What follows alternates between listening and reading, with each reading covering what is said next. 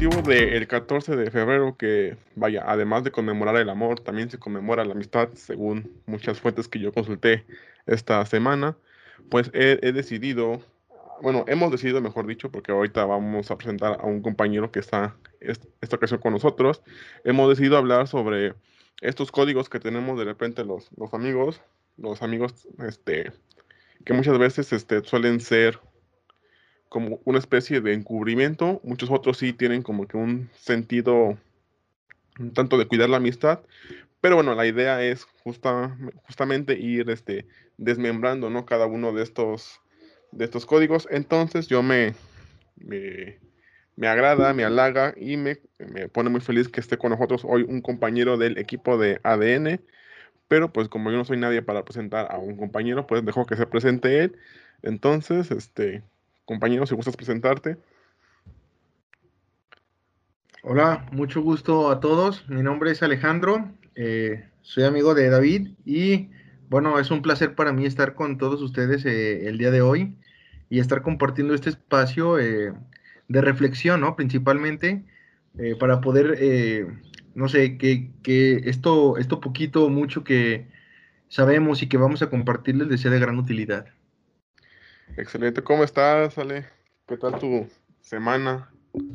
Bien, bien, David, este, pues ya la segunda semana de, universidad de este nuevo ciclo terminó y, vamos empezando la tercera, este, vamos dándole con todo para afrontar, ¿no? Lo que es este, la, educación virtual y todo lo que, lo que conlleva, ¿no?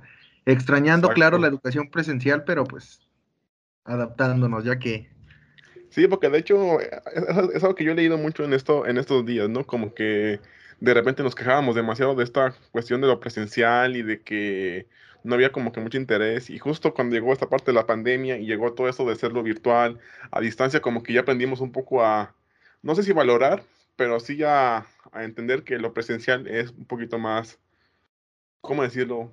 Pues un poquito mejor que lo, que lo virtual, ¿no? ¿O tú cómo lo ves?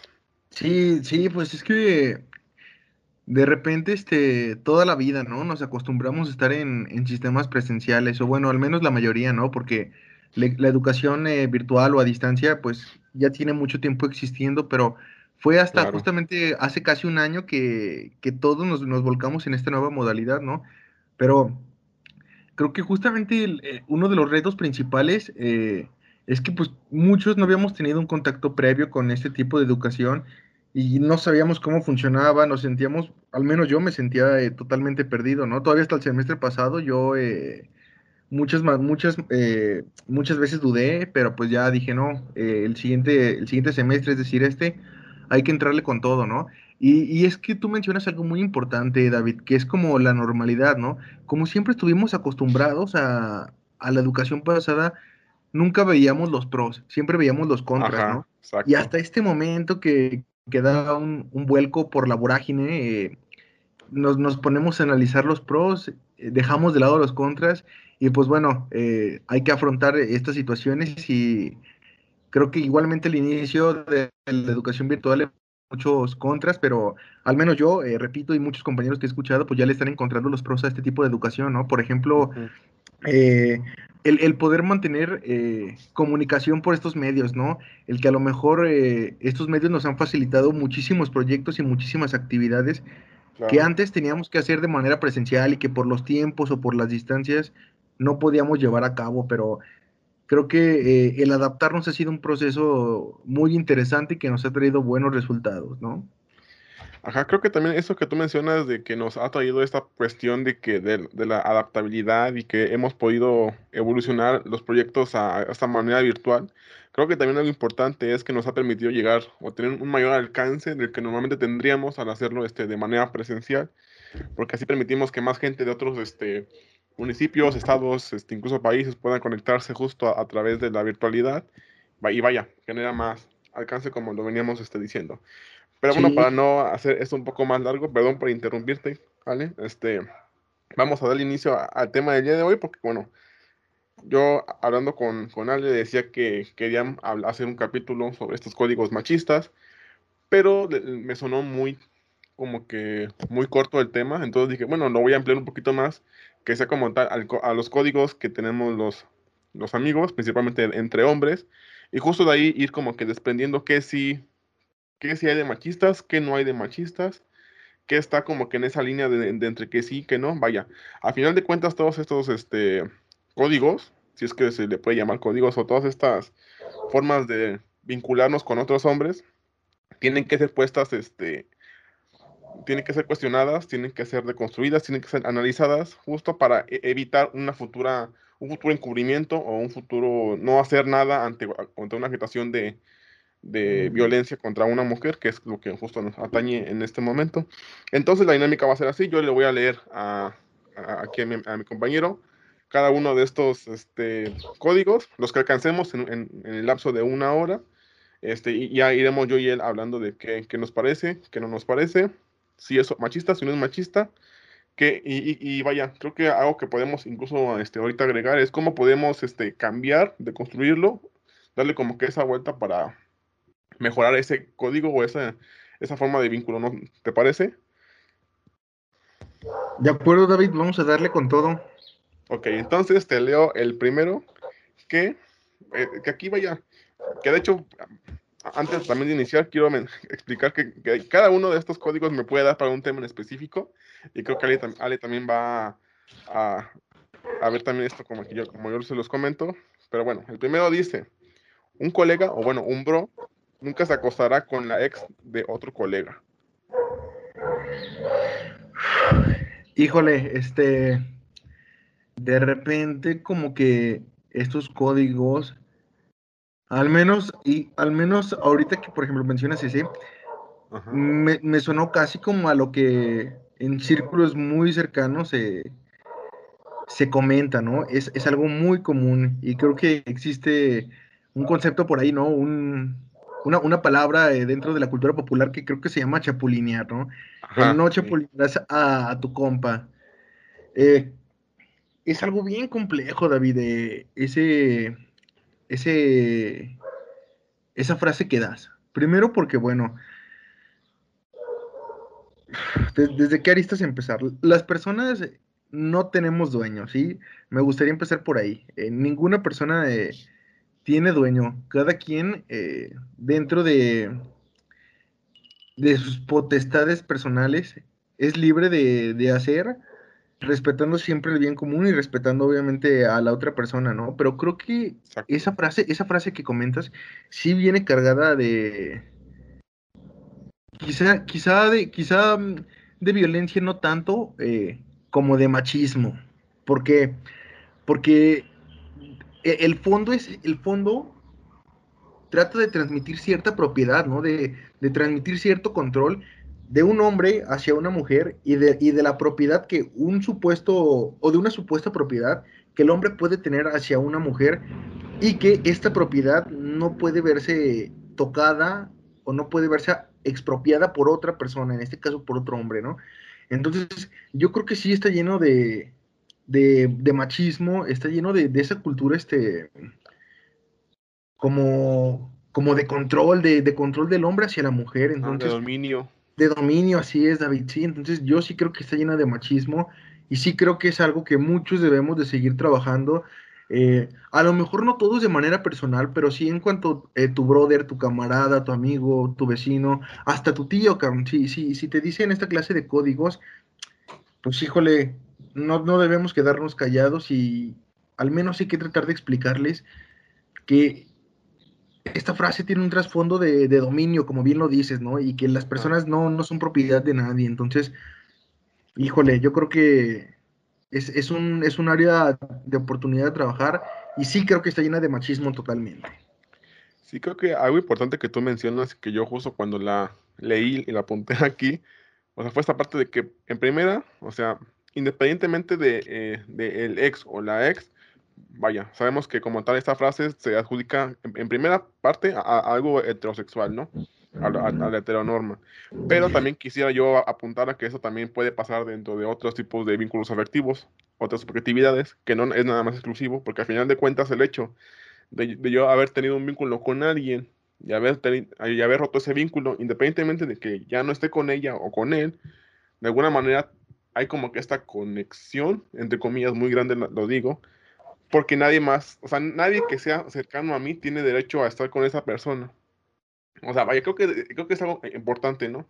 O sea, alguien cercano a mí, un, un, amigo mío de verdad, no tendría por qué hacer eso. A lo mejor alguien más que yo no conozca, pues sí tiene como que este, este derecho, vaya, y, justo hablo derecho, de derecho, porque es como esa cuestión de que, ok, es mía, pero pues al no ser nada mío, tú otro hombre, pues puedes hacerlo, ¿no? A, final de cuentas, como que tenemos esta, esta idea de que independientemente si lo hicimos bien o mal, como que siempre estamos, creemos que estamos en la mente de, de, las parejas con quien tuvimos algún tipo de, de, vínculo este, afectivo, pero lo que, no, lo que no pensamos es que muchas veces la, la manera en la que nos recuerdan es que, es que fuimos violentos, fuimos este, agresivos, fuimos este, opresores, fuimos este, violentadores y no como nosotros creemos que fuimos, ¿no? Como que estos hombres este, románticos que daban todo, que eran buenos en la cama, qué sé yo. Como que seguimos siendo como que esta idea de que o sea, sigue siendo mía porque al final de cuentas yo la, yo la hice mujer, ¿no? Como que esa parte salta mucho, mucho aquí. El segundo. Sí. Ah. Ah, ah, dame nada más poquito chance, David. Mencionabas tú también algo bien importante, este, que es eh, el invalidar justamente los sentimientos, eh, ya sea de tu pareja, si eres, si eres este, heterosexual, eh, de, de, tu pareja femenina, o eh, en este caso, invalidar los sentimientos eh, de tu camarada, ¿no? De tu brother. Entonces, justamente, eh, este lenguaje también viene cargado de, poder, ¿no? Y de deseo de control, de dominio. Tanto que tratas de invalidar mediante el lenguaje, con esta expresión, los sentimientos que puede tener la otra persona o tu expareja hacia cualquiera de tu círculo cercano de amigos, ¿no? Y además, y además, pues el, el, ser humano es un, es un ser sociable, este, es, es relativamente común justamente por esta convivencia el que a lo mejor eh, tu pareja o la mía convivan con nuestros círculos de amigos y viceversa, el que a lo mejor eh, yo como pareja de alguien convivo con los círculos de amigos de, mi pareja, ¿no? Entonces se crean vínculos sociales, se crean vínculos afectivos. ¿Y quiénes somos nosotros para invalidarlos, ¿no? Para decir, es que está bien, es que está mal, o es que tú no lo sientes, es que caray, creo que a veces eh, este lenguaje viene cargado también de, poder, David. Y, es lo que quería decir nada más para adelante. Sí, sí, sí. Entonces, bueno, igual este nada más para darle un último punto a eso que acabo de mencionar. Creo que ahorita justo algo que dijiste me, me brincó y, y, yo justo ahorita lo como que lo rememoraba, ¿no? Porque al final de cuentas el hecho de tener como que una un ex o una ex, aparte de que nos da como que esta idea de que, pues, oye, sigue siendo mía independientemente de lo que haya pasado. Justo ahorita cuando hablaba de esta cuestión de, invalidar las emociones, seguimos cayendo en cuenta de que, bueno, ya no, este, ya no estás conmigo, pero de todos modos tengo el derecho, tengo el poder de yo decidir con quién sí puedes estar y con quién no puedes estar, ¿no? Vaya, volviendo a esa parte de todo esto, lo que es dominio y posesión, vaya, creo que al final de cuentas sabemos que todo es esto, que este en general sí es algo muy machista. Yo quizá difiero un poco, eh, porque tú dices que no es, no es tanto violento, pero al final de cuentas la carga que trae en sí, pues sí termina por ser algo violento, aunque no sea como tal en la práctica, pero pues sí, puede llegar a un, a un sometimiento de la mujer en, en, este caso, ¿no? En el segundo, sobre todo me encanta porque aquí, aquí los ponen como artículos, ¿no? No como tal este, frases, son, son artículos, me encanta. Dice, el segundo es, todo, todo colega antepondrá a sus amigos delante de las mujeres. Es como una pirámide de prioridades. Los amigos son lo primero. Y aquí, este, bueno, ¿cómo? o sea, vaya, yo, entiendo que hay prioridades. y le entiendo y sé, incluso tú, incluso yo tenemos, este, a quién por quién sí metemos las manos a fuego, por quién no y demás, ¿no? Pero el hecho de que justo lo marquen de que primero los amigos y luego la mujer, o sea, de por sí ya me suena bastante misógino y, machista. O sea, vaya, si hubiese estado en un punto de que, ok, primero los amigos y luego las otras personas, va, pues te lo acepto, ¿no? Pero el hecho de que ponga primero los amigos y después tu mujer, bueno, o bueno, tu pareja, supongo que es a lo que se refiere en este, en este, en este artículo, en esta segunda frase, pues no sé, digo, porque al final de cuentas, este, con quien compartes más, vaya, el vínculo, y es complicado de repente medir la intensidad de los vínculos entre amigos y entre pareja, es sumamente complicado, pero al menos como yo personalmente lo creo, no, tendrías por qué anteponer a nadie sobre nadie, simple y sencillamente es como que, ok, si ahorita estoy con, amigos, bueno, amigos, si luego tengo, tengo un, un comienzo con mi pareja, pues bueno, entonces voy con mi pareja y pues dejo de lado a los amigos. Creo que es nada más una cuestión de, organizarte para no anteponer a nadie, ¿no? No sé tú qué opinas. Sí, sí, pues hay, hay muchos autores este, en psicología que ya hablaban de las necesidades, ¿no? Eh, inclusive por ahí hay una pirámide de necesidades muy famosa que empezaba pues por las necesidades fisiológicas, que son justamente las que se necesitan satisfacer para poder sobreviviendo. Posteriormente, pues las necesidades sociales, las necesidades intelectuales y, etcétera. Entonces, como bien lo mencionas, eh, es, es, de nuevo el, trasfondo, es de nuevo el contenido de este discurso machista, eh, lo que impacta, lo que genera violencia. Porque porque en este discurso, al menos dentro de mi opinión, creo que se relega el papel eh, a la mujer antepuesto por los amigos, nada más por el simple hecho de ser mujer, ¿no? O sea, nada más eh, porque pues como el, como el amigo, como el otro es este hombre como yo, pues entonces eh, lo voy a anteponer, ¿no? Porque es igual de importante que yo, porque es igual de valioso que yo. Entonces, entonces a partir de esa concepción es justamente donde el lenguaje machista toma toma poder, ¿no? Y, toma sentido, pues, para toda esta, toda esta cultura del machismo y de la violencia. Entonces, como bien ya lo decías tú, eh, cada persona puede, puede tener su, su estructura, ¿no? De necesidades y, de prioridades. Eh, lo que realmente es violento es que antepongas las necesidades de otra persona, en este caso de tu pareja, eh, por las de otra persona nada más por el simple hecho de ser hombre, ¿no? De, porque esto, esto, nos refleja ese, ese pinche código machista que tanto nos ha violentado, ¿no? Y que tanto estigma eh, traemos, traemos adentro, eh, hasta inconscientemente muchos de nosotros, eh, ¿cuántos no crecimos con, con esas frases? ¿Cuántos no crecimos en el colegio, ¿no? De si a tu amigo le hace falta un lápiz o una pluma o si le hace falta un peso para completar una, botella de agua, un dulce, préstaselo, ¿no? A las, niñas, no, a las niñas no les prestes porque ellas nunca te lo van a pagar. Entonces, todo este lenguaje eh, que nos metían desde chiquitos y que a lo mejor nosotros todavía no teníamos la capacidad crítica para poder discernir, pues es lo que hace tanto daño y es lo que es tan nocivo. Entonces, eh, sí creo que está lleno de machismo y esa madre está lleno de, de violencia, no solamente violencia simbólica como el anterior, sino también de violencia física. ¿Por qué? Porque eh, justamente el anteponer las necesidades, en este caso de tu pareja, si eres este, heterosexual, implica que sigues repitiendo estos patrones machistas, estos, estos, estos dogmas, ¿no? Sin sentido, pero que a final de cuentas eh, son la norma social, al menos en México, y que te dan un estatus como hombre, que te brindan eh, cierto renombre, ¿no? O reconocimiento ante los demás machos, ante los demás hombres. Entonces, Sí, creo que de nuevo está lleno de, machismo y trae un pinche contenido violento muy duro detrás.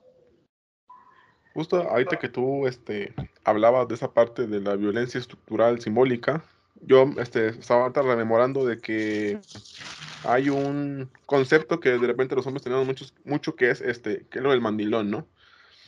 Porque al final de cuentas, que el, que el hecho de que tú este, prefieras a tu mujer ante, los, ante tus amigos hombres, pues se convierte en eso, ¿no? Te convierte en un mandilón, por lo cual te, hace menos, menos hombre, menos macho, menos fuerte, menos capaz de, de no sé qué, vaya, ¿no? O sea, eso me sonó aquí. ¿Sí? ¿Escucho?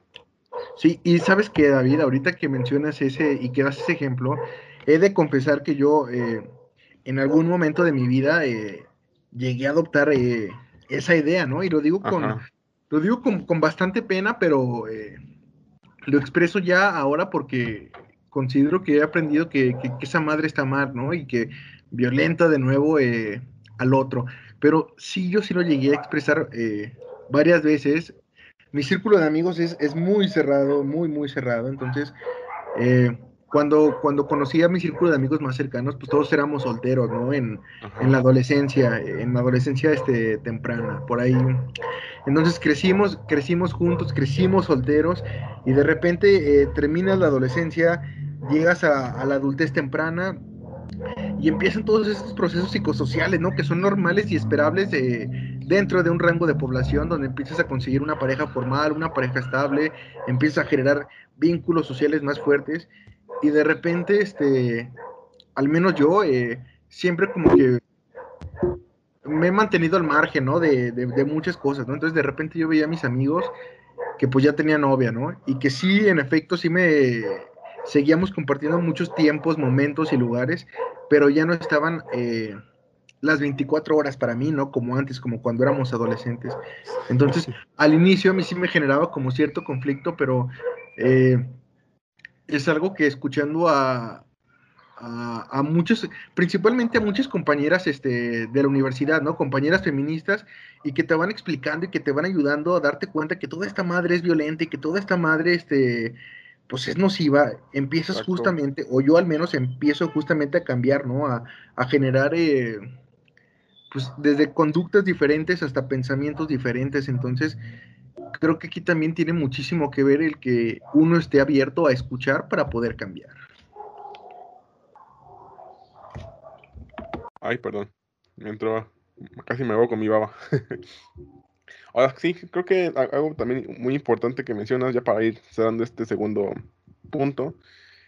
O sea, vaya, creo que es, es, un, momento para dejar en claro de que al final de cuentas todos nosotros, bueno, quienes estamos haciendo ese trabajo y muchos otros hombres, que estamos este, analizando nuestros comportamientos, nuestras actitudes, nuestro, nuestras enseñanzas, nuestra educación, inevitablemente con el tiempo que vayamos analizando y trabajando nos vamos a dar cuenta de, la de los hombres que éramos previo a este, a este cambio. Y que al final de cuentas sí, pues es, de repente yo sé que es pesado porque al final de cuentas saber que fuiste alguien que generó violencia, que fuiste alguien que sometía, que se imponía ante, ante las mujeres o, niñas, niños, o cualquier otra subjetividad que no sea la, la heteronorma hegemónica, pues sí pesa de repente porque sí pesa darte cuenta de que ha sido esa clase de persona, pero que al final de cuentas todo esto es necesario porque, pues vaya, el hecho de que te des cuenta ya es un inicio para empezar a, hacer un cambio significativo en, tu forma de, de, comportamiento y en tu forma de vincularte. Justo cuando tú decías que pues sí da pena de repente decir cosas que uno hacía, sí, vaya, es totalmente normal y, y vaya, como tal, este contenido, este contenido que estamos haciendo, pues no es para para señalar a nadie, simplemente es para que cada quien se dé cuenta de, lo que está haciendo mal y que salga de él, pues, hacer un cambio o no, porque al final de cuentas no es como que te estemos obligando, simplemente es como que señalar que hay cosas que están mal y que deben de cambiarse, ¿no? El tercer este, punto, ese me parece muy interesante porque no es como tal una forma de vincularse con mujeres, es más una forma de, adoptar conductas autodestructivas, pero bueno, ya tú me dirás qué, qué es lo que opinas, ¿no? Dice, nunca beberás la última cerveza a menos que el resto de tus amigos te haya dado permiso de que sea la última cerveza. En, caso de que sea negativo, siempre será la penúltima copa. No sé si me entiendes por qué digo que es una conducta autodestructiva.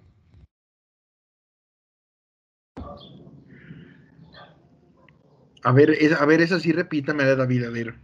La repito, dice, nunca beberás la última cerveza a menos que el resto de tus colegas te haya, dado el permiso de que esa sea tu última cerveza.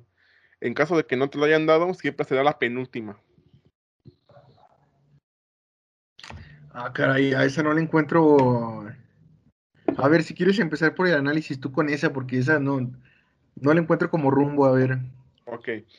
La, manera en la, que yo la analicé cuando la leí fue la siguiente, ¿no?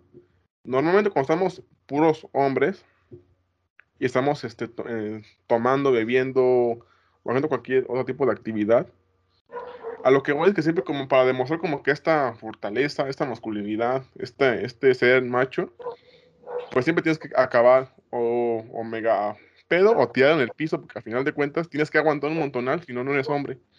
Entonces, el hecho de que aquí te digan de que tú no puedes decidir cuándo es tu última cerveza, o sea, me habla, me habla a mí de presión social por parte de los amigos, de otros hombres, para que tú sigas tomando y no dejes de tomar, porque a, final de cuentas, cuando ellos te digan, ok, ya la última, es la última. En caso de que, en caso de que ellos no te den permiso de que sea tu última cerveza, aunque tú ya estés este, mal, no es la última, vas a, tener que seguir bebiendo hasta que los demás te digan que pares de beber. ¿Ya entiendes más o menos por dónde va la situación? Fíjate, ya le caché más el, rumbo, pero bueno, eh, abonando, ¿no? Y, tomando la misma línea argumentativa del, del pasado, Fíjate, por lo mismo que siempre ha tenido un círculo de amigos como muy cerrado, David. Eh, al menos, al menos, este, nosotros nunca nos pusimos eh, ni límites, eh, ni tampoco como un mínimo, ¿no? O sea, no, nunca nos pusimos como un rango, siempre Ah, y, aquí creo que da tela para cortar desde el autocuidado, ¿no? O sea, siempre era hasta que, pues, o hasta que nos acabáramos el dinero o, hasta que de plano eh, el que iba a manejar eh, pudiese seguir manejando, el que iba a ir de copiloto pudiese seguir despierto todo el camino, el que iba a cuidar que a lo mejor eh, X cosa pudiera seguir haciendo su chamba, pero nunca nos, este, fíjate que nunca nos, pusimos un límite ni tampoco como un mínimo de decir, es que si no tomas tal, cabrón, eh, no eres esto, o tampoco un ya hasta aquí, o sea, cada quien como que teníamos nuestros propios eh, límites, eran respetables, pero fíjate que lo que sí me pasaba eh, con, mi, con mi grupo de amigos, David, es que siempre teníamos a un amigo, y no sé si está presente como eh, esta constante en todos los grupos de amigos, siempre tenemos un amigo que de repente nos echábamos una cheves o, o, lo que sea, y se ponía bien violento. Entonces, ese compa eh, sí era como al que todos cuidábamos, eh, de, que, de que ya estuvo, güey, este, o sea, puede seguir tomando, pero ya sabemos, ya sabíamos que entre más siguiera tomando, más violento se iba a poner y más fácil se le, se le hacía este, hacérsela de tos a cualquier persona, ¿no? Entonces, eh, esa frase a mí me hace sentido como desde el, desde el uno mismo, saber en qué momento decir basta y, y la cultura del autocuidado, ¿no? sí, vaya, vaya. No, es como que sea generalizable a todos los grupos de amigos esta, este artículo, pero sí lo que, lo que tú destacas es importante, ¿no? Esta parte de que, bueno, al final de cuentas, la cuestión del tomar alcohol, del, del fumar o de cualquier, o de ingerir cualquier sustancia nociva para el cuerpo y para la salud, pues es, es responsabilidad tuya y nada más tuya de saber qué sí, qué no y hasta cuándo, ¿no? Lo que aquí yo quiero destacar es que para que también muchos de nosotros nos, demos cuenta de que no nada más es una cuestión de, que el machismo, de que el machismo no nos hace daño a nosotros los hombres, pues aquí también lo podemos ver, ¿no? Al final de cuentas, es lo que tú mencionas, aunque no haya como que esta cuestión de que, de que no nos digamos que, que sí, que no, o, de que no haya esta, esta, prohibición, o de que no haya este, esta, ¿cómo se dice? Como que esta obligación de tomar o no, al final de cuentas todo recae en uno mismo porque pues es como de, hasta que él, hasta que él más o menos pueda seguir manejando, ok, hasta ahí. Cuando en realidad ni siquiera tenía que estar tomando quien va a manejar, ¿no? Por ejemplo.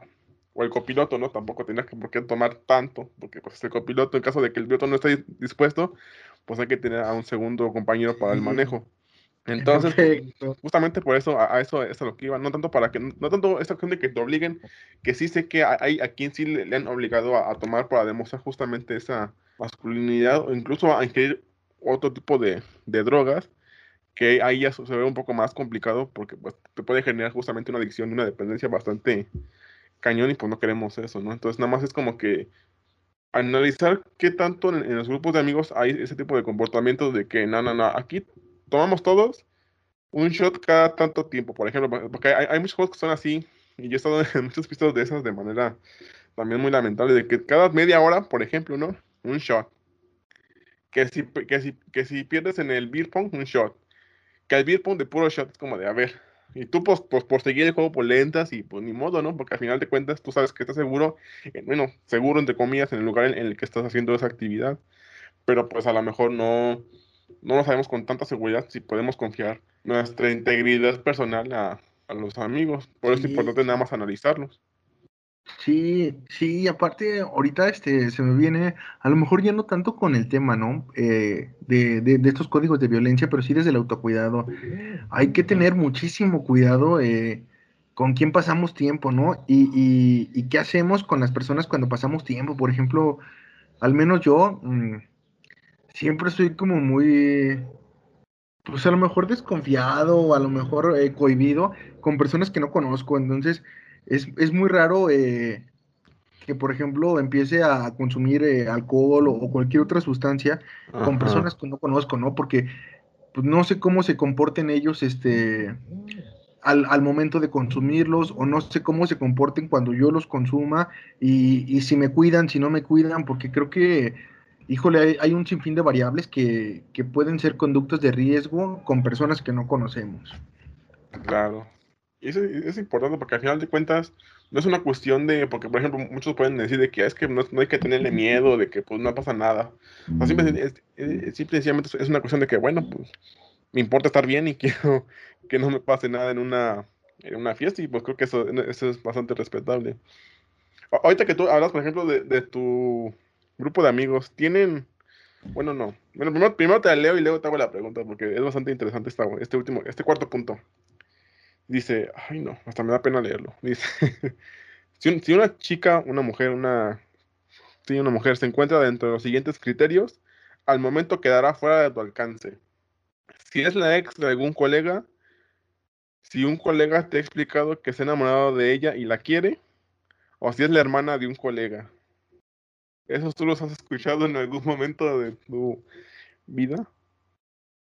los he escuchado de más hombres, pero eh, no, de, no de mi grupo de amigos. Ajá. Porque, bueno, para empezar, eh, cada uno de, de nosotros cuatro, uno ya está casado.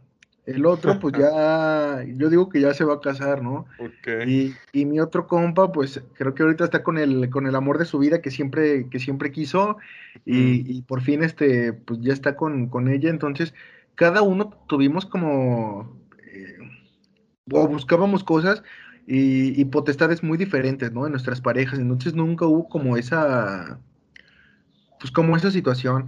Y segundo, también nos llegó a pasar... Eh, pues como nos conocemos ya de años, David, por ejemplo, a veces cuando veníamos este, de Guanajuato en las madrugadas, eh, las casas, eh, que por ejemplo, pues yo siempre, yo siempre eh, he andado, cuando ando, ando, con mis amigos casi siempre ando yo solo. cuando tenía novia, pues a ella no le gustaba salir con mis amigos, entonces pues yo tampoco lo obligaba y entonces las amigas de mis amigos sí llegaban, digo, las novias de mis amigos sí llegaban a salir con nosotros. Entonces cuando veníamos, por ejemplo, de Guanajuato ya en la madrugada, eh, pasaba que a veces las casas de mis amigos estaban eh, entrando por la, por las, por la Silao León, estaban primero que las casas de sus novias, ¿no?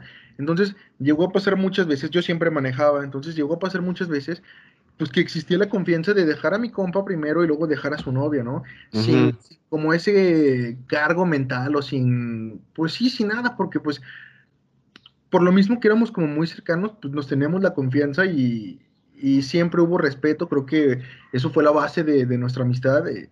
Entonces no había como el, el, estarnos cuidando, ¿no? O el tener que estar desconfiando de los demás. Entonces, eh, no, dentro de mi círculo de amigos nunca he escuchado eso. Eh, y de hermanas, pues tampoco, porque, por ejemplo, de mis tres amigos, hermanas, creo que nada más tiene uno. Y son ya pues más grandes, ¿no? Y convivimos también, también de forma muy cercana, pero pues ya por ese mismo, por ese mismo eh, distanciamiento cronológico, pues no, no hay como que el llamamiento, ¿no? Entonces, pues no, de, mi grupo de amigos no, pero sí lo he escuchado de más, este, de más hombres. Pues bueno, entonces, bueno, igual vamos a analizar cada uno de estos puntos. Obviamente pueden haber muchos más que entren en, los que como que criterios de para ver saber quién sí, quién no. Porque también yo conozco muchos hombres y tuve la mala fortuna de convivir con esos hombres durante mi secundaria, que por eso justo es algo que yo de repente comento mucho en, en cosas que publico.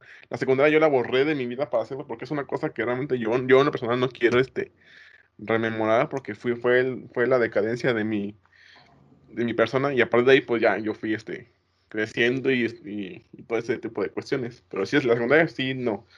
Pero vaya, justo para, que haya justo esta cuestión de análisis, pues aquí la voy a mencionar un poco, ¿no? Porque, por ejemplo, ya, hablamos de las exes, ¿no? Que al final de cuentas no es como que sea una cuestión de posesión, porque pues no son de nuestra, de nuestra posesión y no son nuestras o nuestros. La parte en la que habla de que cuando un colega te dice que se enamorado de ella y la quiere, ahí no sé, porque, yo nunca he, aplicado ninguna de estas, este, ninguna de estas frases, ni siquiera está como que en mi, en mi léxico mental, en mi léxico cotidiano, hasta que hoy, que las, pues, las leí, pero sí las he escuchado, y, vaya, en innumerables ocasiones, te digo, en la secundaria, que es cuando las borré. Pero, por ejemplo, tú, tú, en lo personal, ¿tú qué harías si a ti te gusta tal persona, pero de repente y, tú, vaya, vaya, tú porque te gusta, pues no, no dices nada, ¿no? Estás viendo como que la manera en la cual le puedes llegar a hablarle y demás, y de repente llega alguien más, un, amigo tuyo, y te dice, ¿sabes qué? Me gusta esa chava. Tú, tú como tal, ¿cómo lo piensas? Porque bueno, en lo que, en lo que a mí respecta, no es como que se pueda apartar, digo, al final, al final de cuentas, este, ella tiene la, ella sabe, sabrá si quiere con uno de los dos o si no quiere con nadie. Pero por ejemplo, tú en ese, en ese marco, en, ese contexto, ¿tú qué harías? Ah, bien, eh, por ejemplo, en mi contexto es bien fácil, o sea, mm, pues yo no haría nada, o sea, porque para empezar, sí, porque para empezar, este, por ejemplo, casi no soy como de, en este momento de mi vida, a lo mejor más adelante, quién sabe, pero en este momento de mi vida, pues no es como que eh, trate de buscar pareja, ¿no? O de que me llame la atención eh, alguien. Actualmente sí hay alguien que me llama la atención, eh, pero si alguien llegara y, o si fuera un amigo, si fuera un desconocido y me dijera me gusta, pues... Pues, ¿qué pues le no tendría, pues no tendría bronca, o sea, pues, ¿sabes? Porque pues mira, para empezar, las personas no son de nuestra propiedad, o sea, no son un objeto. Claro. Y si tampoco estoy yo quedando con ella, eh, pues... Entonces, por ejemplo, eso en mi caso muy concreto, ¿no, David? O sea, porque realmente pues, yo... A lo mejor este soy muy cobarde o a lo mejor eh, tengo otras prioridades, pero sí, si por ejemplo a mí me pasara, pues yo no haría nada, o sea, ni me enojaría, ni me entristecería, ni...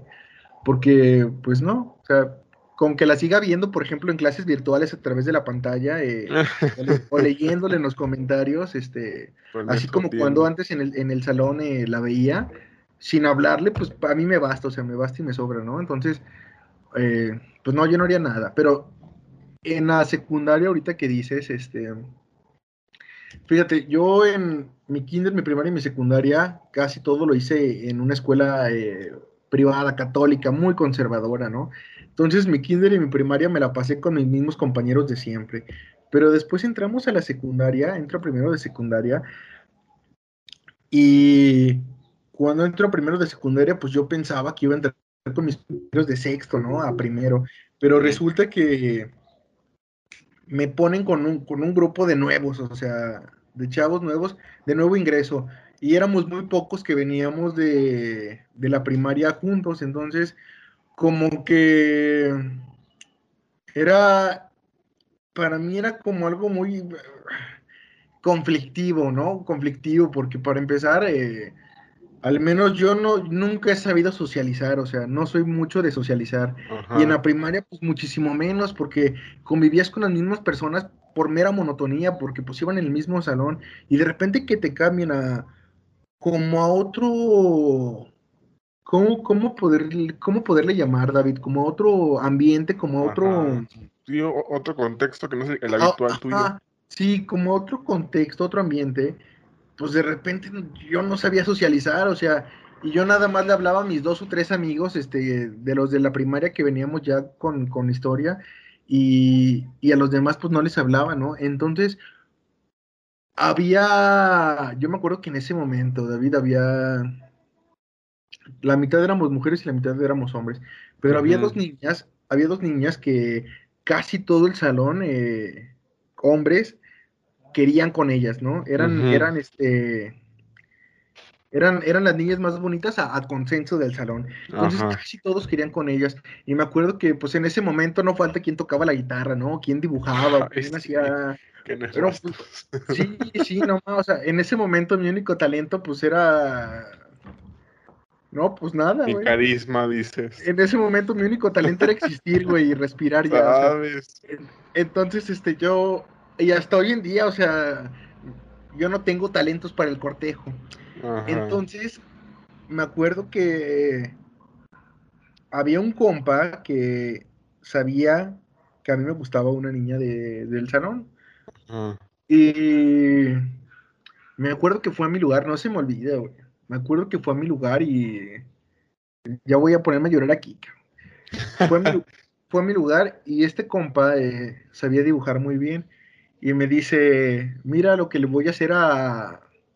Vamos a cambiarle el nombre porque qué tal si lo escucha, vamos a cambiar. lo que le voy a entregar a, a Susanita, ¿no?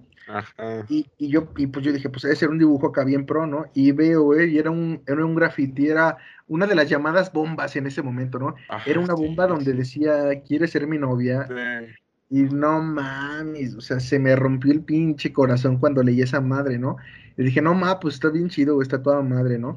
Entonces, este, pues ya al día siguiente, güey, me entero que, este compa, pues se había quedado con, con Susanita eh, de novio, ¿no? Y desde ese momento de la secundaria eh, me quedó como muy marcado que ya existían esos códigos normativos donde como hombre debías de apartar a, tu pareja, o sea, o debías, este, el más fuerte, ya sea intelectualmente, culturalmente, lo que fuese, para demostrar, que era, para demostrar que era el más fuerte, debía de tener a la, a la mejor, este, a la mejor mujer, a la mejor compañera, a la mejor como novia, ¿no? Entonces, eh, ahorita que, que, mencionaste tú la secundaria, a mí también me hace muchísimo sentido, porque al menos yo, este, sí vi muchísimas de esas cuestiones, eh, pues en vivo, ¿no? Y, y, esa historia que te estoy diciendo a mí me marcó, pero muchísimo, muchísimo, eh, y ahorita que rememoro, eh, al menos yo sigo manteniendo esa postura pues desde siempre, o sea, el, como el ser como hasta un tanto cobarde eh, con mis sentimientos. Ajá. Creo que, bueno, gracias por compartirnos esa, esa historia. Justo ahorita hay, varias cosas que aquí me, me, saltaron, porque también me, me, hice una esta regresión a, a, mi, a mi secundaria bastante, no emotiva, pero sí, pues me, me, me, acordé, pues. La, parte de esta de, los dibujos sí era como que muy popular, ¿no? Esta parte de quien grafiteaba era como que un, un, un pro, porque al final de cuentas de... Incluso yo, me acuerdo que también a mí me pasó algo muy similar, pero sí, el, sobre todo porque quien le hizo también este dibujo, pues no era tanto como una cuestión de una, de, una bomba de grafite que dijera que sí que es mi novia, sino era como una especie de mural que de hecho, desde ahí yo, yo empecé como que analizar esta cuestión, ¿no? De la presión social, pero al final de cuentas, en la secundaria, pues eso no, tiene ninguna validez porque estás con el, con el rudo, porque incluso digo, este compañero que también hizo esta, estas acciones, pues, e, e, era grafitero, o sigue siendo grafitero, la verdad no sé, no es como que me interese, pero justo esa cuestión, ¿no? De que ya en secundaria, pues ya había tenido problemas con la policía, ya había rayado la misma, la misma escuela, él había puesto ahí su su pinta y varias cosas más que de repente pues ahí fueron, fueron saliendo, ¿no? Entonces, pues eso quieras que no, dentro de la secundaria pues sí, te, sí eleva como que tu estatus, ¿no? Porque pues eres el malote, eres, el que desafía las reglas, aunque eso no, es, no desafía, simplemente ser un, un vándalo, pero pues bueno, ¿no? Ese es otro, otro tema, pero así se percibe dentro del ambiente de la secundaria, ¿no? Y que entonces, ahorita que también hablamos justo de esa parte de, de las formas en las que son validadas, en las que uno me puede declarársele a otra mujer, a una mujer. Y, que incluso ahorita que tú, que tú lo viste, esta cuestión de que pues tengo que tener a la mujer más guapa, que vaya, lo de guapa pues sí es muy subjetivo, pero dentro de la secundaria pues sí existe un concepto de, la belleza, ¿no? Entonces yo debo tener a esa, a esta persona a mi lado. Y que entonces, entonces todo eso cambia el discurso a, una cuestión cero, cero romántica o cero este, afectiva, y más y, cambia más a una cuestión de que es que el hombre pues es el que es el que tiene que casar no es el que tiene que tener porque el hecho de que no tenga pues le quita su estatus de, de, hombre. Sí y, sabes que David ahorita que fíjate ahorita que eh, seguimos retomando ese ese punto íbamos en primero de secundaria y aquí a lo mejor van, va a salir este más tela de, de conductas que pues que están mal, pero que por el machismo en el que vivimos eh, las normalizamos. Yo me acuerdo que con esta compañerita de primero de secundaria, yo, yo en primero tenía como 10, 11 años de secundaria. Y pues me imagino que mi compañera pues, debía tener más o menos esa edad. Entonces, yo me acuerdo que había compañeros de preparatoria, de, de, quinto, sexto semestre de preparatoria, que querían con esta que querían este, algo con esta chavita. Eh, desde, algo formal como una relación de noviazgo hasta se escuchaba entre voces este, cuestiones eh, sexuales, ¿no? Ajá. Y más porque íbamos en, una escuela católica, entonces, eh, pues tú sabes que a mayor represión, mayor, mayor nivel de malicia, güey. Entonces, sí, sí, sí, sí. Lo que no decías este, de forma pública, pues de, de, de voz populi, o sea, de, de, boca a boca, pues se corría. Entonces, sabíamos que existían muchos compañeros que para demostrar esa superioridad, eh, esa, esa supuesta superioridad sexual, biológica y social, compañeros de, de, edad más adulta y de grados más altos de, preparatoria querían con esta compañera, eh, inclusive cuando mi compa eh, de nuestra misma edad formalizó su noviazgo con ella, como que hasta, al menos yo así lo veía junto con otros compañeros, veíamos a mi, a mi camarada, a mi, a mi, no a mi camarada, a mi compañero, a mi, a mi compañero, este, como todavía más cabrón, supuestamente, que los de prepa, ¿no? O sea, porque, o sea, se los había chingado, les había ganado, este, la morrita que, que por consenso era la más bonita, ¿no? Entonces, sí, sí, sí. no mames, este, todas esas chingaderas, eh, David, creo que también eh, por este pacto patriarcal, por este pacto machista, las normalizamos. O sea, ¿qué tiene que hacer? Por ejemplo, pues yo en sexto de, yo en sexto de preparatoria tenía como 17 años, ¿no? O sea, ¿qué tiene que hacer un güey de 17 años eh, cortejando a una chavita de 11, 12 años? Ah, eh, tenga el físico que tenga, güey, tenga la mentalidad que tenga. Y son cositas que no te pones a pensar hasta que adquieres cierto sentido crítico, ¿no? hasta que de repente dices, ah, cabrón, no mames. Quizá en ese momento uno no, no, no, o al menos yo no alcanzaba a percibir porque, como te repito, había estado yo eh, desde kinder en esta escuela, pues los que iban, por ejemplo, cuando pasas a primero de primaria, pues los que iban en quinto, en sexto, siguen subiendo y de repente este, llega un punto donde te los encuentras en secundaria o donde a lo mejor te los encontrabas en prepa, ¿no? Pero como habías convivido con ellos toda la vida, los seguías viendo con los mismos ojos. Eh, los, para tus ojos siguen siendo niños, ¿no? De tu edad, eh, camaradas, de la misma camada. Entonces, hasta que te pones a repensar, pues qué chingados hacía un güey como de 17 años con cortejando a una niña de 11, 12 años. Entonces, esta clase de pactos patriarcales que normalizamos, güey, y conductas que no están bien, este, son invisibles, ¿no? Son invisibles a chingo de cosas. Ahorita, eh, si, si, si me estoy yendo de largo, David, dime. No, tú, ahorita, date ahorita este se me viene, güey, la memoria, que por allá iba yo en secundaria como por el 2007, 2008, iba yo en primero. Me acuerdo que fue cuando en León hubo un pinche aumento de, suicidios de adolescentes, güey. Eh, siempre, siempre han ido a repunte, pero me acuerdo que en ese tiempo se aventó un pinche boom así, inclusive las noticias, este, inclusive en el mismo colegio católico, donde no se hablaban de esas cositas, eh, porque eran un tabú, nos empezaron a dar talleres porque eh, de ahí de la, de la universidad, de la escuela donde yo iba, pues había de primaria, secundaria, prepa, y creo que había universidad. Entonces, de ahí creo que hubo como tres o cuatro chavitos que se suicidaron, güey.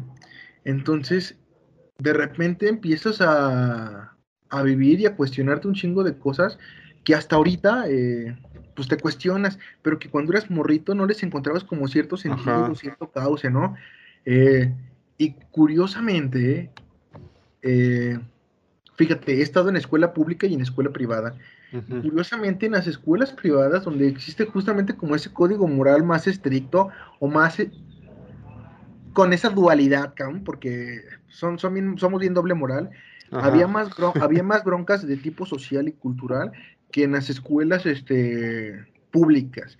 Y se tiene ese pinche estigma, David, de que en las escuelas públicas pasa lo peor. Nada, qué chingados. Yo desde mi experiencia considero que en las escuelas privadas, en especial las católicas, es donde hay más broncas eh, mentales y, sociales y que las escondemos, en este caso, por ejemplo, de los pactos eh, machistas, de los pactos patriarcales, ¿no?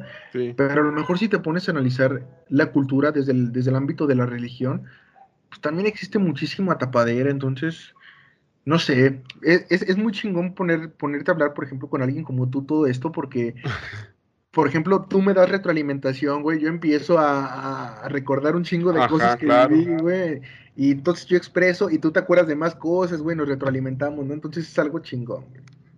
Sí, vaya, y que justo por eso este, decidí hacer este capítulo en, compañía de, bueno, contigo, primero, porque dije, bueno, da, da para mucho y, este, y da para un análisis más profundo que, que, vaya, independientemente de que estamos leyendo estos artículos, estas frases, estos comportamientos este, validados por los mismos hombres, al final de cuentas eso nos retrae a cosas que nosotros hemos hecho y que hemos estado cambiando, ¿no? Cosas que de repente nosotros no notábamos en nuestros ambientes este, escolares, de básicos y, este, y, los, y los subsecuentes, y que justo todo esto es, es lo que te decía, ¿no? Brinda esta parte de, ok, tengo alguien con quien, con quien decirlo, lo saco porque al final de cuentas es necesario sacarlo, es necesario este, analizar todo esto que hemos estado haciendo mal, lo que hay que mejorar y lo que hay que dejar de hacer, por así decirlo, justo para hacer como que este análisis un poco más a, profundidad. Y que vaya justo cuando tú me decías toda esta parte de, que lo, público, lo privado, la parte de los suicidios, inclusive cuando tú decías al principio una cuestión que a mí me, me, brincó mucho, esa parte de que cómo de repente nosotros como jóvenes nos validamos comportamientos sin siquiera saber qué es valid bueno, sin siquiera comprender que estamos validando, sin siquiera comprender que son comportamientos aberrantes, que son comportamientos que ni siquiera tiene que, que estar pasando con alguien de nuestra edad. Y, y sobre todo cómo a, a, cortas edades ya empezamos a hipersexualizar a la mujer, ya, ya le empezamos a cosificar, ya le empezamos a ver como meramente objeto de deseo sexual, de deseo carnal, y no analizar un poco más esta parte de que, bueno, pues es una persona, ¿no? Es una que persona, de hecho, claro. Dentro de tu análisis, a mí también me, me interesó mucho esta, esta cuestión de que, al final de cuentas, y creo que esa es una frase que, que, viene más adelante, pero pues bueno, ya que estamos en ese tema, la saco de una vez, ¿no? De repente, este, que yo recuerde, yo ya tenía compañeros que tenían 18 y estaban en secundaria prepa, ¿no? Ya gente que era muy, este, ¿cómo se decía? Fósiles, ¿no? Sí, se les dice así, ¿no? Eh, sí, los famosos fósiles, sí. Y que incluso ellos, ellos, ellos te daban como que este, este consejo, ¿no? Este consejo, porque al final de cuentas, a mayor edad, tú al ser alguien menor, pues decías, ok, este, este, este sabe, ¿no? Este, este güey trae experiencia, trae escuela de la vida. Entonces, yo me acuerdo de una frase que ahorita, es que no sé si, si, este, si decirla o no, pero bueno, la voy a comentar porque al final de cuentas son cosas que, que, están en, el bagaje cultural de lo que es el, hombre, ¿no? Que nos habla de esa parte de que, bueno, si tú tienes una... Tu pareja tiene que tener los dichos cumplidos para que pueda ser como que legal, ¿no? En una cuestión este, social. Pero posteriormente, si, si tu novia está casi rondando la mayoría de edad, dígase 17 con unos cuantos meses, ya como es permitido. Inclusive, ah, te digo, había un compañero que ya tenía esa edad en este, en este ambiente de secundaria prepa, que se me hace sumamente raro, ahorita que lo estoy analizando, que te decía, que te decía esa famosa frase de que si hay pelito no hay delito. No sé si tú alguna vez las empezaste a escuchar. Y, que ahorita justo que, que, tú decías este análisis de que las edades, dije, bueno, es que sí es cierto, al final de cuentas, como nosotros como niños jóvenes de repente arraigamos ciertas este, atribuciones, ciertas concepciones de lo que es el cuerpo humano, que dejamos de lado todo, toda la cuestión, no, no, no, sé si moral, pero sí toda, esa cuestión de, de, la humanización de las personas y que al final de cuentas, este, con que cumpla un, requisito para tener mi propio placer, con eso ya es más que suficiente y, no tengo por qué darle cuentas a nadie, ¿no? Sí, güey, este, fíjate, esa pinche frase es bien aberrante, o sea, y, y la he escuchado yo un chingo de veces, un sinfín de veces. Por cierto, eh, perdón por decirla, pero pues tenía que decirla para poder hacer su, su análisis. Sí, sí, no, no, no, no te preocupes, David. O sea, entiendo el contexto, ¿no? En que la dices, pero sí la pinche frase está cargada, no más. O sea, el otro día, eh, en, en, un taller eh, donde había muchas compañeras feministas, dieron la explicación simbólica de, de esa madre, de esa frase, güey. Y se me quedó muy grabada. Esta explicación hablaba de que el hombre buscaba consumir cuerpos femeninos eh, con intenciones de poder y que simbólicamente el que no tuviera pelito, eh, eh, según la frase, implicaba que era una mujer más joven, que era inclusive una niña, ¿no? Y que el poder, ejercer poder ante esa persona era algo muchísimo, muy fácil, ¿no? Y que esto hacía el círculo vicioso de, poder y de machismo, Entonces, eh, esa, eh, eh, me quedó muy grabado que esa frase, güey, está tan pinche llena de venenos, tan llena de, de, de, hasta de, patología, cabrón, o sea, de, enfermedad, güey, de enfermedad. Y a lo mejor, al menos en, en, nuestro contexto contemporáneo, muy pocos nos damos cuenta de, esta madre, porque a lo mejor si tú le preguntas todavía a tu abuelito o a tu tatarabuelo, si lo tienes, o a tu bisabuelo, güey, eh, ¿cuántos años tenía eh, tu tatarabuela o tu bisabuela, güey, cuando se casaron? Pues seguramente tenía, sí, claro, y no solamente menor de edad, inclusive a lo mejor era hasta una niña, güey, o sea, porque antes los pinches matrimonios arreglados, eh, en el mejor de los casos, digo, en el mejor de los casos, porque al menos había consentimiento de la familia, que de todos modos era un pinche crimen. Pues sí, Eh, en el peor de los casos, te robabas a la niña sin consentimiento de la familia, sin consentimiento de la mujer, que era lo principal, güey. Y era algo bien pinche normal, o sea, ¿y cuántos crecimos con esa madre? ¿Y cuántos crecimos oyendo eso, no? Entonces, creo que también por eso se ha normalizado un chingo la figura del, del hombre eh, mayor con una niña, ¿no? De 14, Ajá. 15 años, güey. Donde el, el poder económico o el poder social o el estatus este, cultural, güey, les da un poder que ellos ejercen sobre la mujer. Entonces, esta pinche frase a mí se, se- me hace bien aberrante. Creo que eh, está de más decir si trae machismo y violencia, güey, porque es obvio que los Que obviamente la trae. Sí, claro, güey. Pero creo que también eh, trae, de, trae de fondo una pinche patología bien dura de, de las personas y más de los hombres, porque no va a faltar el cabrón que diga, pero es que también hay mujeres este, pedófilas.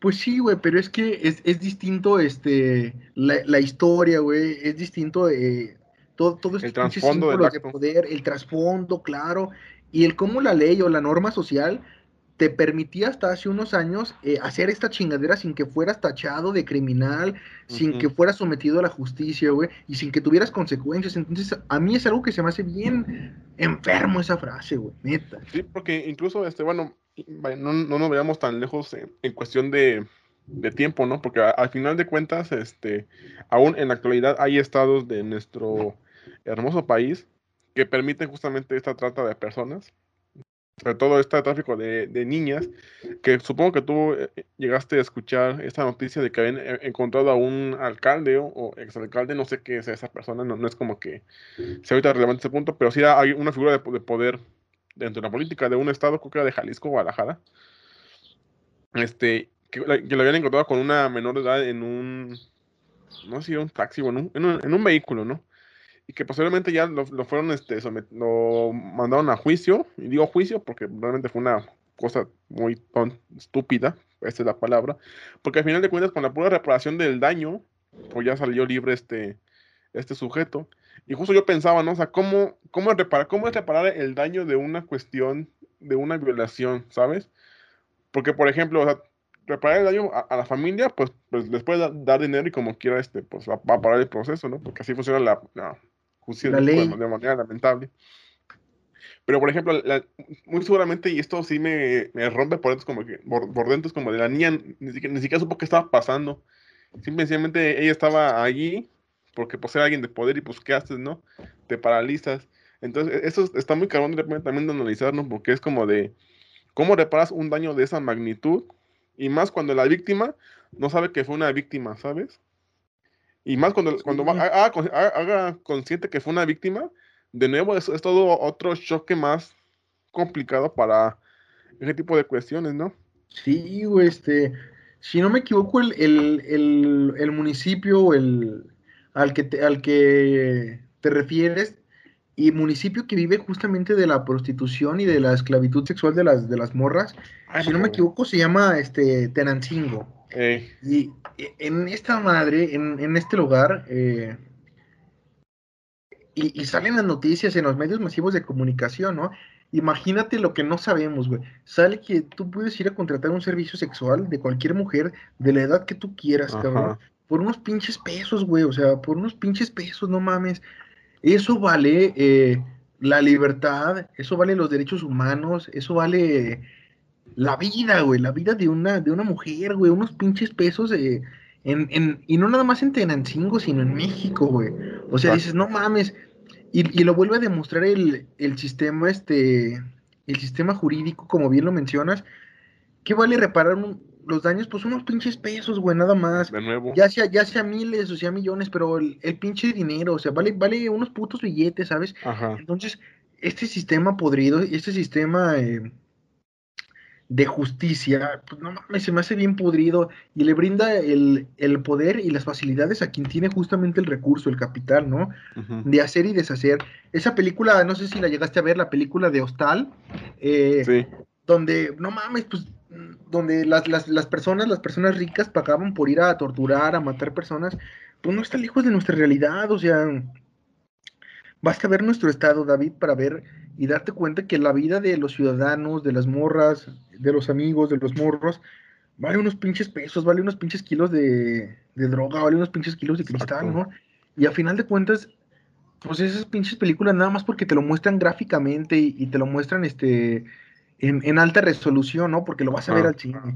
Pero pues basta con meterte a diversas páginas de Facebook, ya sea de noticias o, a muchísimos blogs donde suben videos de, de, esta índole para ver cómo las personas este, matan a otras personas, güey, torturan a otras personas por unos pinches pesos, o sea, y es que todo se resume, o al menos creo que mucho de, la violencia que vive México se resume al dinero, cabrón. O sea, hay, ¿cuántas veces no hemos visto que eh, muchas, muchos güeyes que mataban este, mujeres que cometían feminicidios en específico, eh, muchos de sus procesos, hasta hace unos años, los llevaban a cabo en libertad, ¿no? Por, por la famosa fianza, ¿no? De pagabas una pinche lana y, mientras duraba tu proceso y te daban sentencia, podías estar libre, ¿no? Con la posibilidad de irte a otro pinche país, ¿no?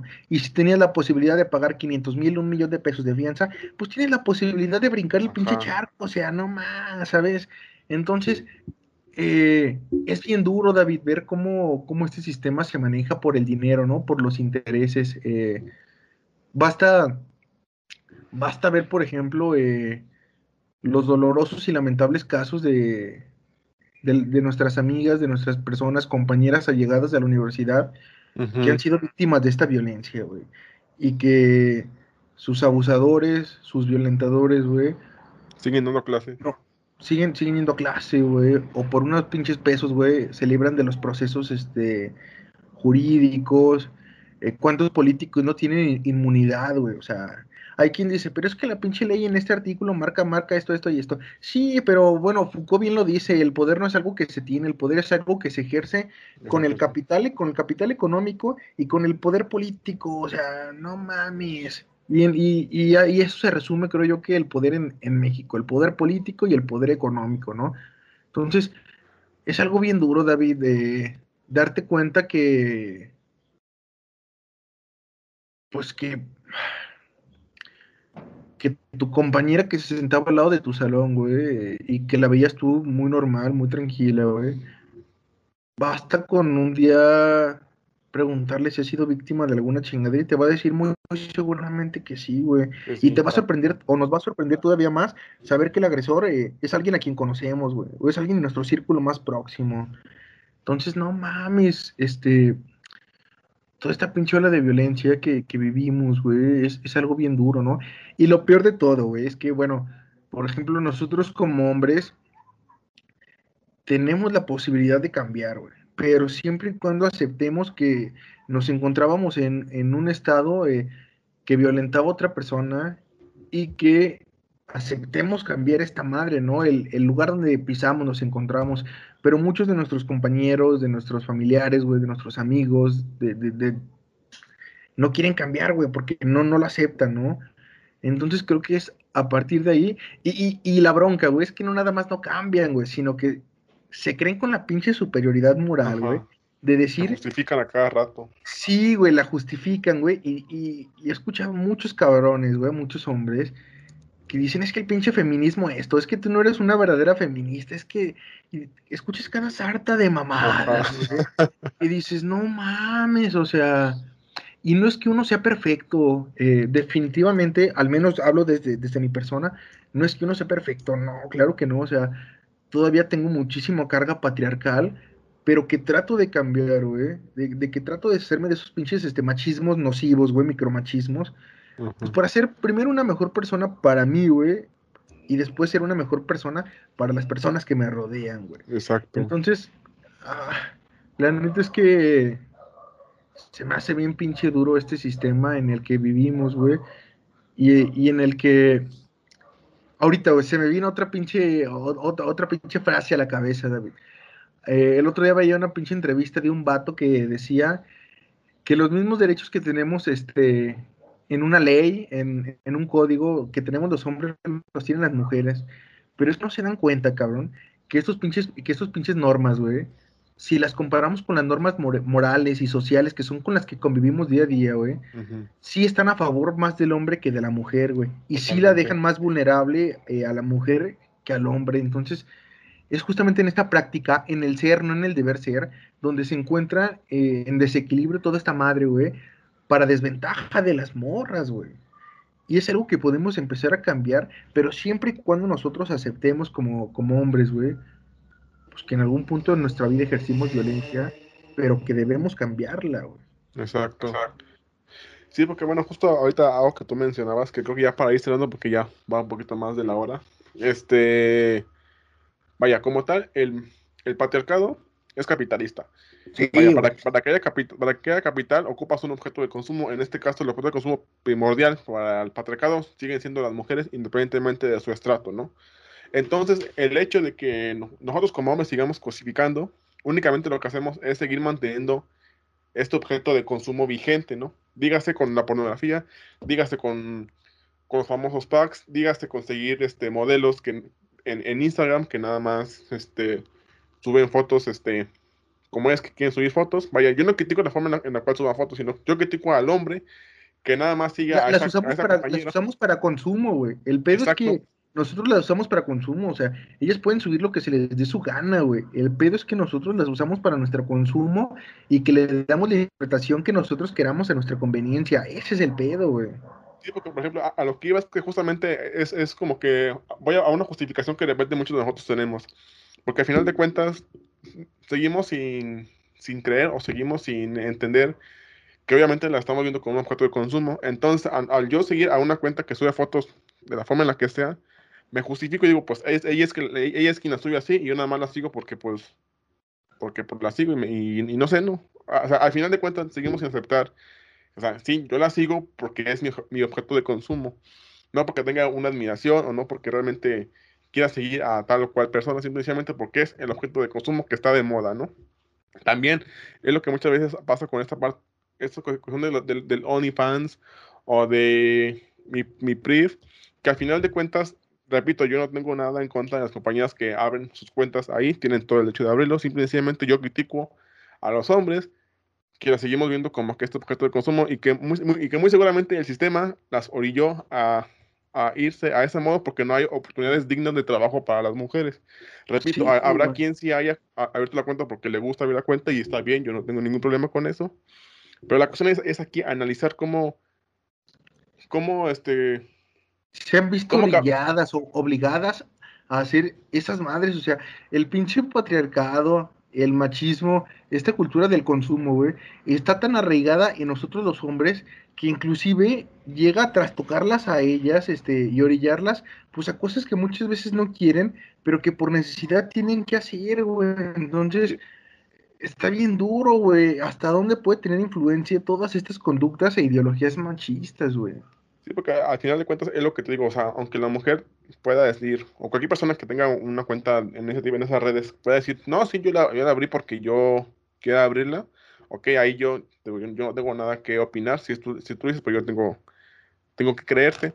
Yo a lo que voy es que muy seguramente el sistema no te dio la oportunidad para poder ejercer tu, tu persona de la manera que, en la cual tú quisieras ser, y tú al darte cuenta de que es un, bueno, al ver que para los hombres es un objeto de consumo, pues nada más como que explota esa categoría, ¿no? Y digo darte cuenta porque al final de cuentas los hombres siguen dando esta, siguen llenando a estas compañeras mujeres de mensajes misóginos, de mensajes hipersexualizadores, de mensajes que ni siquiera tienen que, enviarle a, compañeras que hagan cualquier tipo de contenido. Y simplemente es lo que yo, es lo que yo cuestiono, ¿no? ¿Por qué los hombres tenemos que opinar sobre el cuerpo de otras, de otras mujeres, de otras personas? ¿Por qué, nosotros, por qué los hombres, por qué yo como hombre, es que, ah, es que fíjate, hasta ahí incluso muchas de las cuestiones es esto, ¿no? O sea, yo como hombre, o sea, sí pago para, para tener ese contenido, pero el hecho de pagar me da la oportunidad y el derecho de poder robarme esas fotos de, de, ese, de, ese, de esa app y subirlas a, a, otra página de manera anónima. Porque también hay muchos casos de que, por ejemplo, muchos hombres están en estos cosas de paga de, de OnlyFans, se roban las fotos y las suben a otros a otras páginas. Entonces, eso sí ya es como tal una violación a, a, a la privacidad de la persona y pues a, a, la, que, a la intimidad, a la intimidad, o sea, estás, estás, este, hay un pinche, sí hay un término para, para violentar este, este cuerpo, es, es ay, ¿cómo se le llama? Eh, pero hay un término, ¿no? Donde tú violas la intimidad de las personas, quizá no de forma física, pero de forma digital. Y, y, carajo, o sea, a final de cuentas, el hombre encuentra la manera de poder hipersexualizar a la mujer y de hacerla un objeto de consumo. Entonces, estamos tan enfermos, estamos tan, eh, tan equivocados y tenemos arraigada esta cultura de la violencia, pues que la normalizamos, porque pues a final de cuentas, ¿quién chingos este... ¿Qué otro hombre se va a quejar, no? ¿O qué otro hombre se quejaría dentro de este ahí, es, ahí, es, donde nos damos cuenta de que realmente la justicia y, y la sociedad nos beneficia a los hombres, porque al final de cuentas el hecho de que yo comparta esa, ese contenido que no tenía que compartir, me hace un héroe, me hace un, no, sé, me, me, elevan en el extracto de, lo, de la masculinidad o del, del de los hombres, porque al final de cuentas yo traspasé como que esa línea que no debía traspasar. Y, al final de cuentas, aunque la compañera mujer haga una demanda de que es que no tenía por qué compartirlas, pues la, la, no, va a hacer nada contra mí, contra mí hombre, porque pues porque fíjate, hace, eso, hace poquito yo, leí una, escuché y leí una, una noticia que decía que una compañía que tenía una de esas aplicaciones había demandado a, alguien más por haber publicado ese contenido en otras páginas. ¿Y sabes qué fue lo que le, cómo, le, cómo se lo resolvieron? ¿Cómo, bro? Le, le, dijeron, tú tuviste la culpa primero por subir las fotos. Sabías que iba a haber gente que iba a hacer eso. Es como que, ¿qué? O sea, es que hasta, hasta ahí podemos darnos cuenta de que sí, y aunque nos duela, y aunque muchos puedan brincar, que sí, el sistema nos favorece totalmente. Nosotros los hombres manejamos el sistema, la ley, las leyes están hechas para favorecer al hombre en su mayoría, y más al hombre que tiene dinero. Entonces, es importante este, darnos cuenta de toda esta de cosas que está pasando en la sociedad e irlas cambiando. Repito, porque si hubiera oportunidades buenas para que las mujeres se desempeñaran en lo laboral, obtuvieran ingresos de, otra manera, e, esas aplicaciones ni siquiera tendrían por qué existir, ¿no? Pero pues vaya, como el, te digo, el sistema capital también es patriarcal, pues al final de cuentas, entre más, entre más objetos de consumo este, pueda haber y pueda traer, pues para, para el sistema mejor. pues bueno, ya este, ya para ir cerrando así el, el, capítulo. Un placer tenerte, amigo, compañero, en este episodio. Vaya, nada más, este, vimos cuatro o cinco este, artículos, pero bueno, al final de cuentas este, obtuvimos más contenido del que pudimos haber este, obtenido. Hubo mucha reflexión, hubo muchas historias y sobre todo hubo esta, esta cuestión de que en lo personal nos dimos cuenta de cosas que hacíamos en, nuestras, en nuestra infancia, en nuestra eh, adolescencia, temprana, tardía, que ya poco a poco vamos a, vamos cambiando, ¿no? No sé si quieras dar un último comentario. Pues agradecerte a ti, David, este, por la invitación y ojalá este podamos seguir compartiendo más espacios y de igual forma, híjole, eh, me gustó muchísimo el, las cinco o seis frases que analizamos de, de 100 creo, ¿verdad? Que tenemos en la lista. Entonces, eh, como bien dijiste al inicio, eh, cada frase bien podría ser un, un título, ¿Un tema? Un, un tema, sí. Eh, hay muchísimo que analizar, pero siempre desde, desde esta masculinidad, ¿no? No desde el deber ser de la otra persona o desde el deber ser de la mujer, sino desde nuestra masculinidad y nosotros como hombres, o sea, el empezar a trabajar en nosotros mismos, ¿no? El, quitarnos esa pinche potestad que tenemos de violentar, el empezar a, caminar eh, lejos de esa cultura machista y empezar a adquirir una nueva conciencia.